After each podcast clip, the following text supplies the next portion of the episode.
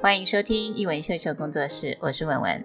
今天的香料旅行，我们要去喜马拉雅造山带，又称为喜马拉雅皱褶带。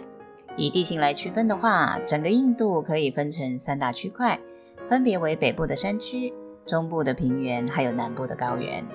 其中平原的占地有一半以上，可以耕作的面积高达一点六亿公顷，占了世界总耕地面积的百分之十。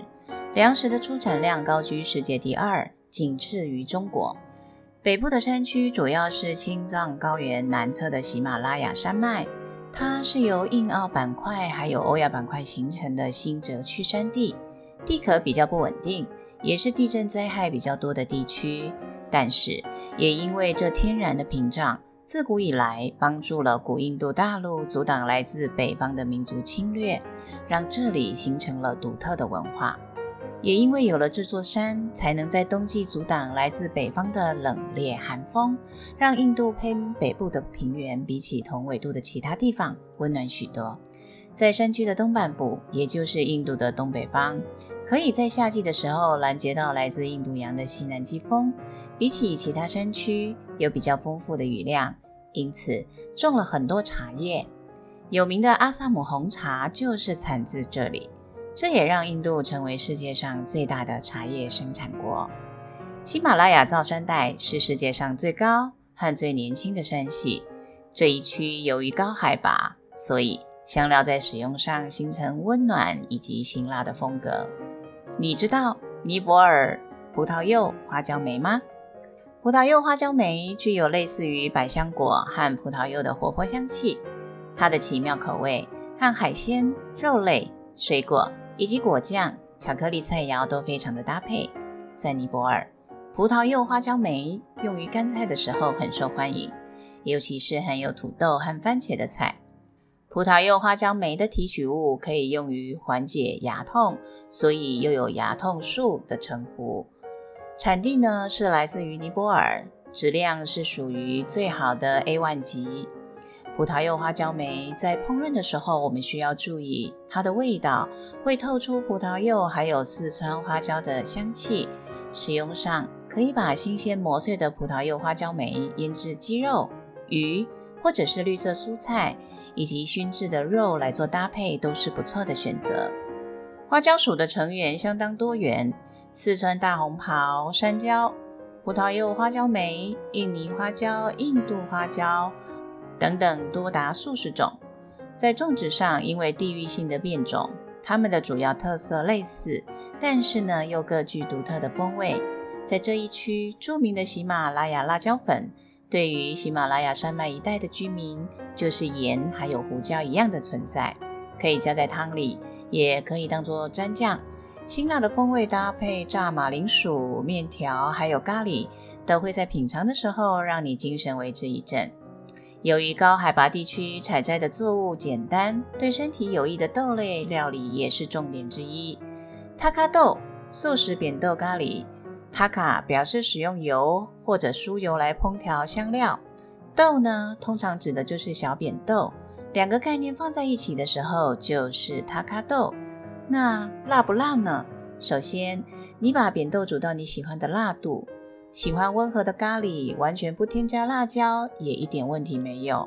食谱中含有大量的香料，可以在不增加辣味的情况之下，仍具有十足的风味。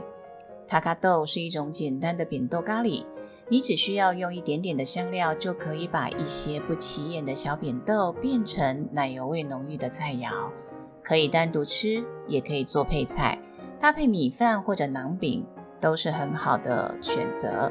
一般红扁豆的使用频率会比棕扁豆还有绿扁豆来得高，主要是因为煮的时间短也快，成品的口感也更软，所以它们非常适合做塔卡豆。在料理的过程当中，加入切碎的辣椒、洋葱以及大蒜。香料的部分，我们选用姜黄、孜然、肉桂，还有芫荽籽，再搭配番茄酱一起熬煮，最后用奶油来温润调整口感。吃素的人可以把奶油省略，它是一道优质的蛋白质补充。不丹，性情温顺的不丹人吃辣，而且无辣不欢。他们把辣椒当作蔬菜，不是调味料。当地居民房顶上都晒满了红辣椒。日常生活中，不丹人不仅吃任何菜都会加上大把的干辣椒，而且他们还喜欢把不切碎的生辣椒凉拌，直接当沙拉吃。如果你是吃辣狂人，那么你一定会喜欢不丹的国菜——辣椒起司。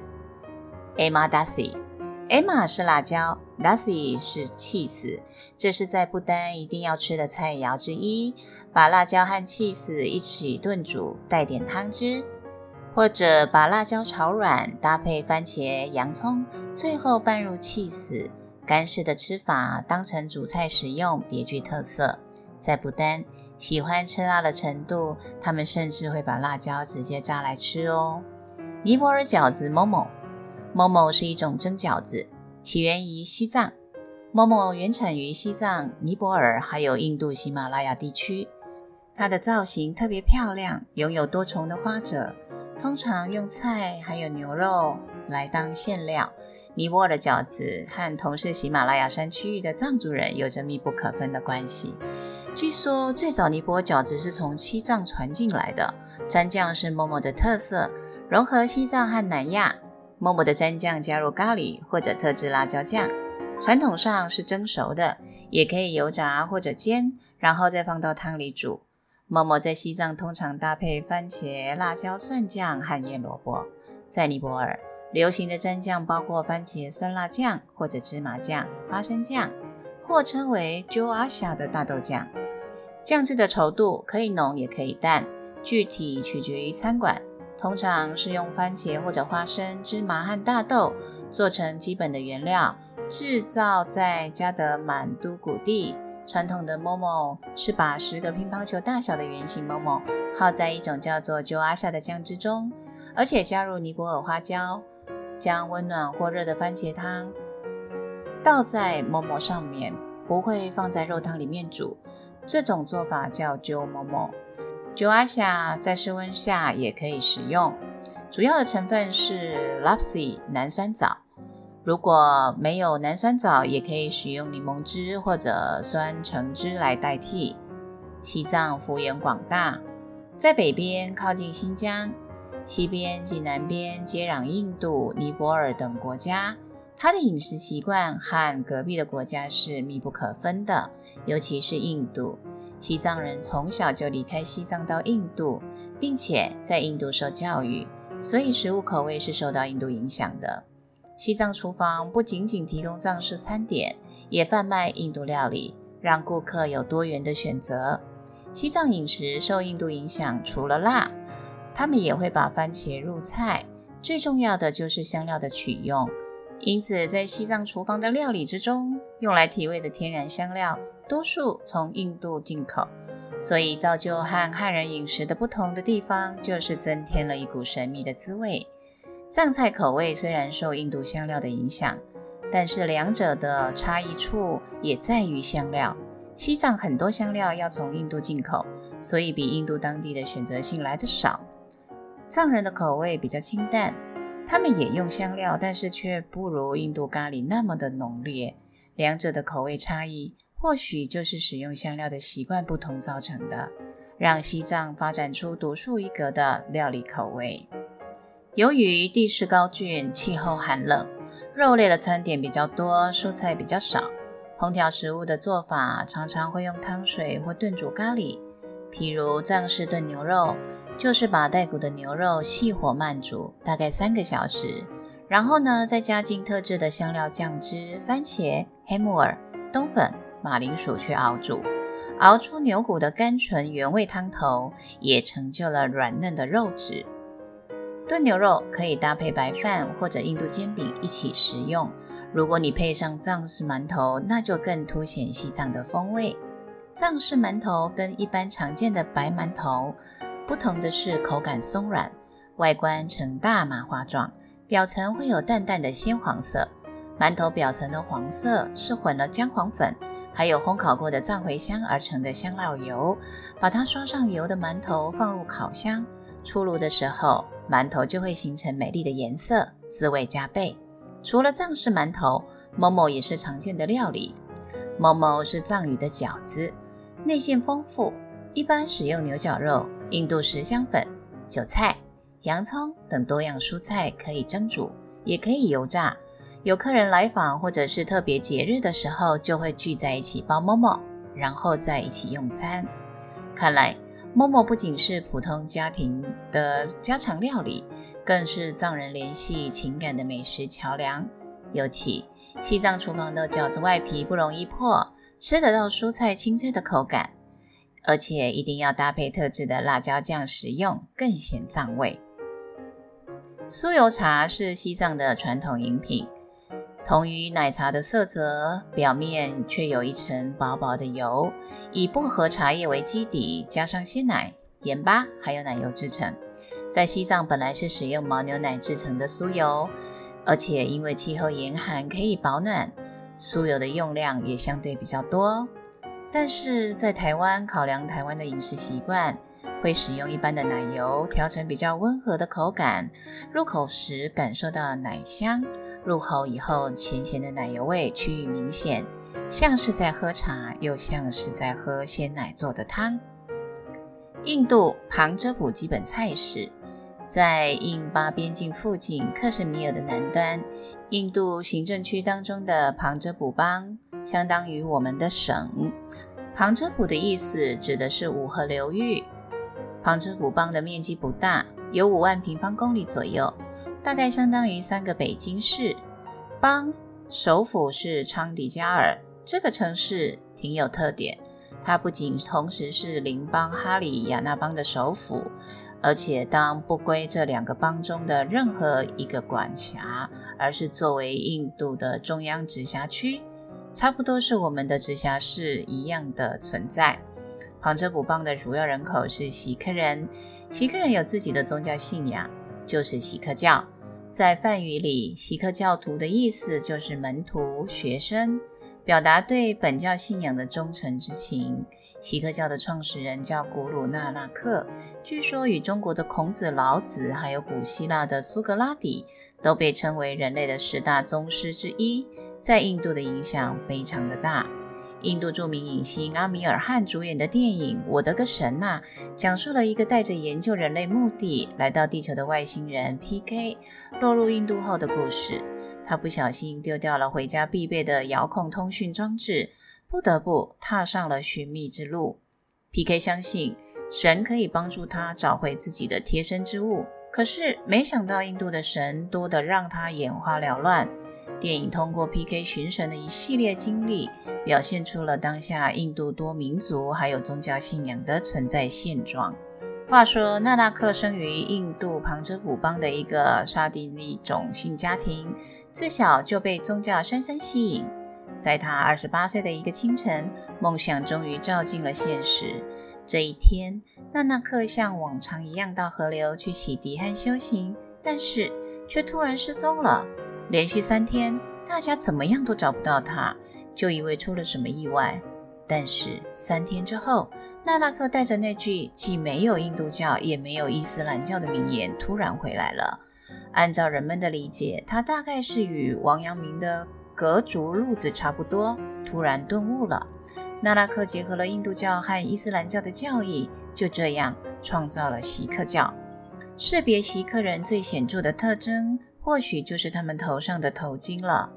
你常常会看到包蓝色头巾的，就是锡克教徒的经典造型。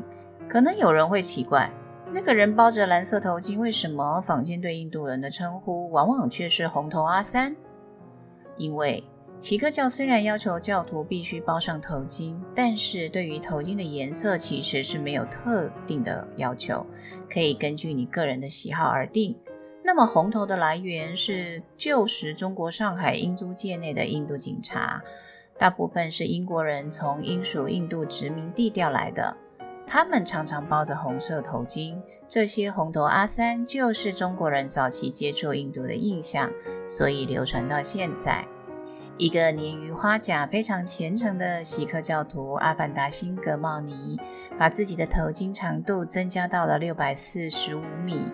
重量达到了四十五公斤，还打破了当时的吉尼斯世界纪录。据报道，茂尼一次将头巾穿戴完毕，就需要花费六个小时这么久。而且由于头巾的体积过于庞大，让他没有办法坐汽车等交通工具，只能骑摩托车代步。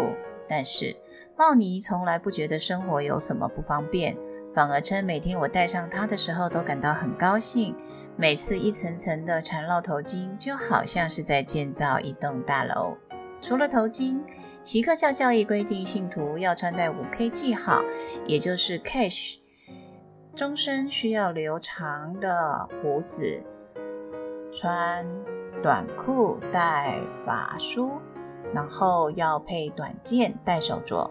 其中，蓄长发长须表示睿智、博学和大胆、勇猛；加发梳是为了保持头发的整洁，也可以促进心灵的修炼。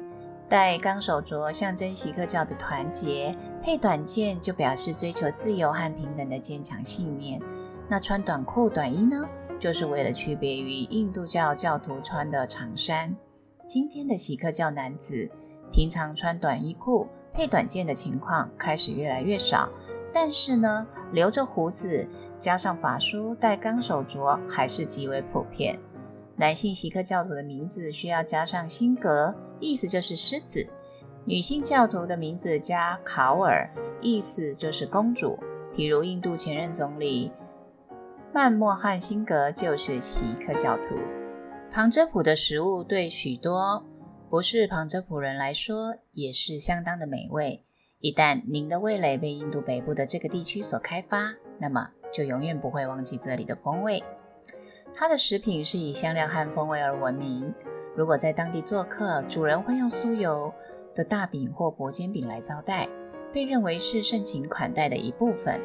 Lassi 是一种受欢迎的饮料，有草莓、芒果和印度百花糖浆口味，也是他们的骄傲之一，是很好的消暑饮品。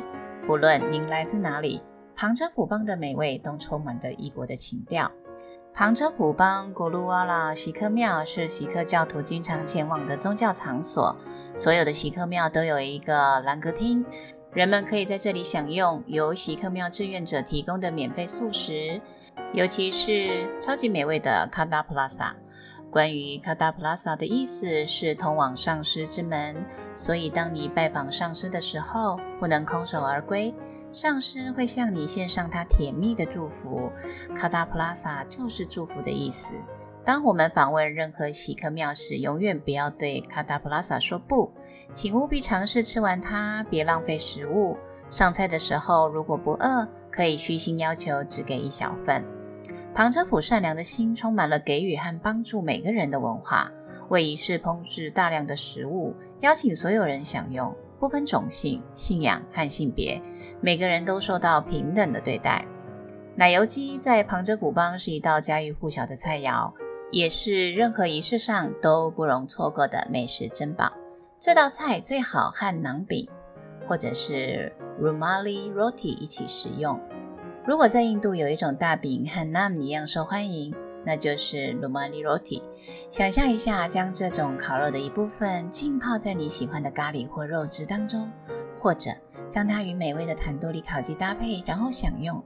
光是想象，你像我一样流口水了吗？另外一种可以让你爱吃的甜食小吃叫 Shakapala，也称 Kurma 或 s h a k a b a l e 这是典型的排灯节美食之一。几乎在印度次大陆的每个角落都可以找到。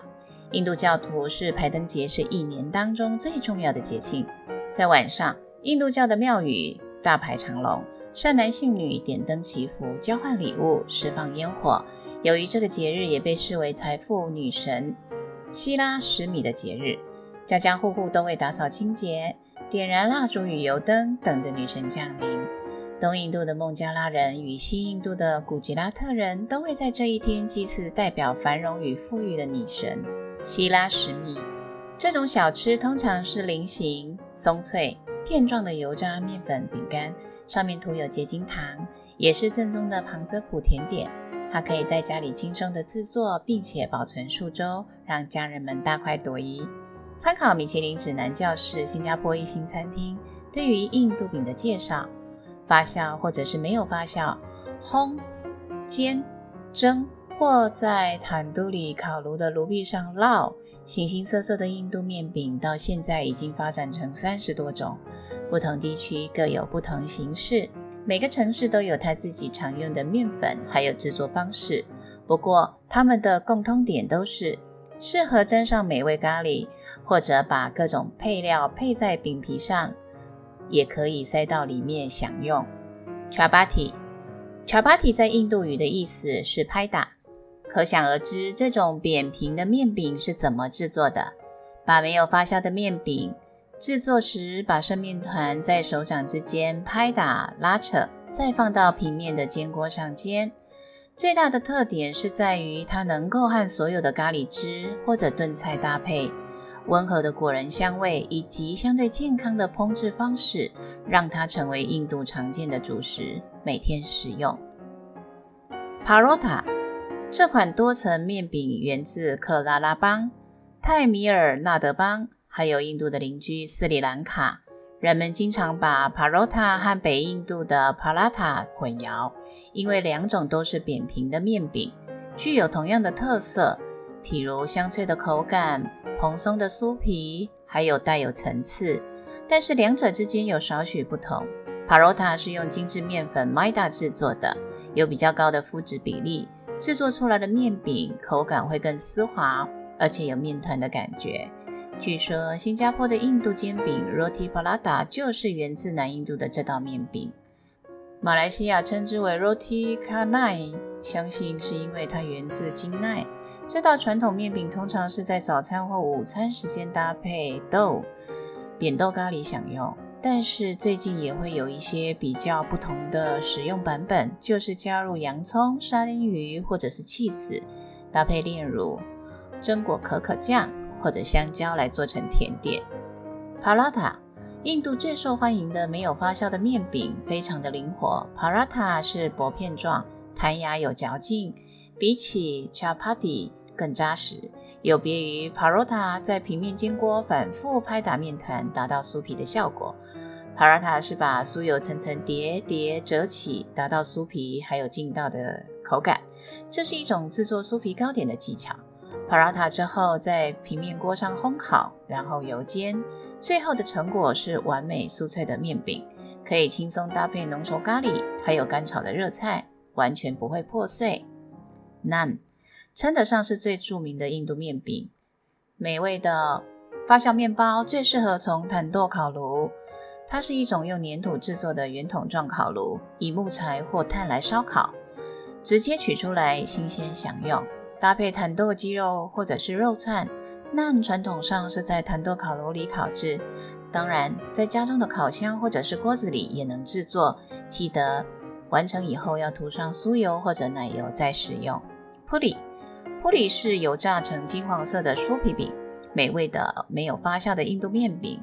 接触到热油以后会马上膨胀，很适合跟 Chana Masala、鹰嘴豆浓咖喱，或者是 k o m a 炖菜跟炖肉，或者是豆扁豆咖喱一起食用。Batula 和 Puri 一样，Batula 是油炸的黄金球，但是又不太一样，它比较接近 Naan，用 Maida 这种面粉、酸奶、酥油和酵母制作的发酵面饼，通常是在早餐的时候和 Chana Masala 一起享用，搭配一大杯的 Lassi。Bhakri，印度马拉地料理以简朴而味道丰富见称。Bhakri 是当地经典的扁平面饼，农夫经常在清晨带着一片片的 Bhakri 到田地里去，搭配有 Chutney 酸辣酱汁、Baigam 卡辛辣茄子米饭来食用。Bhakri 主要有两大类型，一种是在平面热锅上像煎饼一样的煎，另外一种是做成酥饼和酥油一起食用。Puka，由于这款印度面饼和 Chapati 一样都用小麦制成，所以它们常被混淆。Puka 这个名称和 Puna 非常相似。Puna 在印度语的意思是气球，Puka 在烘烤之后会像气球一样膨起来。简单来说，这可以让大家容易辨识这款印度面饼。它是利用比较小的面团做的，每颗面团大概是二十五公克大小，一顿饭大概可以吃上十片普卡。Thosai 也被称为 Dosa，在印度南部相当普遍，主要是来自安德拉邦、泰米尔奈德邦、卡拉拉邦、卡纳塔克邦这些地区。它是由米饭和豆子制成的面糊。制作过程需要首先浸泡、磨过，再搁放过夜，让它发酵。托萨里面馅料通常塞满马铃薯，再配上一些酸辣酱，是餐点当中不可或缺的一道特色菜。好啦，今天我们的香料料理就介绍到这里，谢谢你们的收听，下次空中见哦。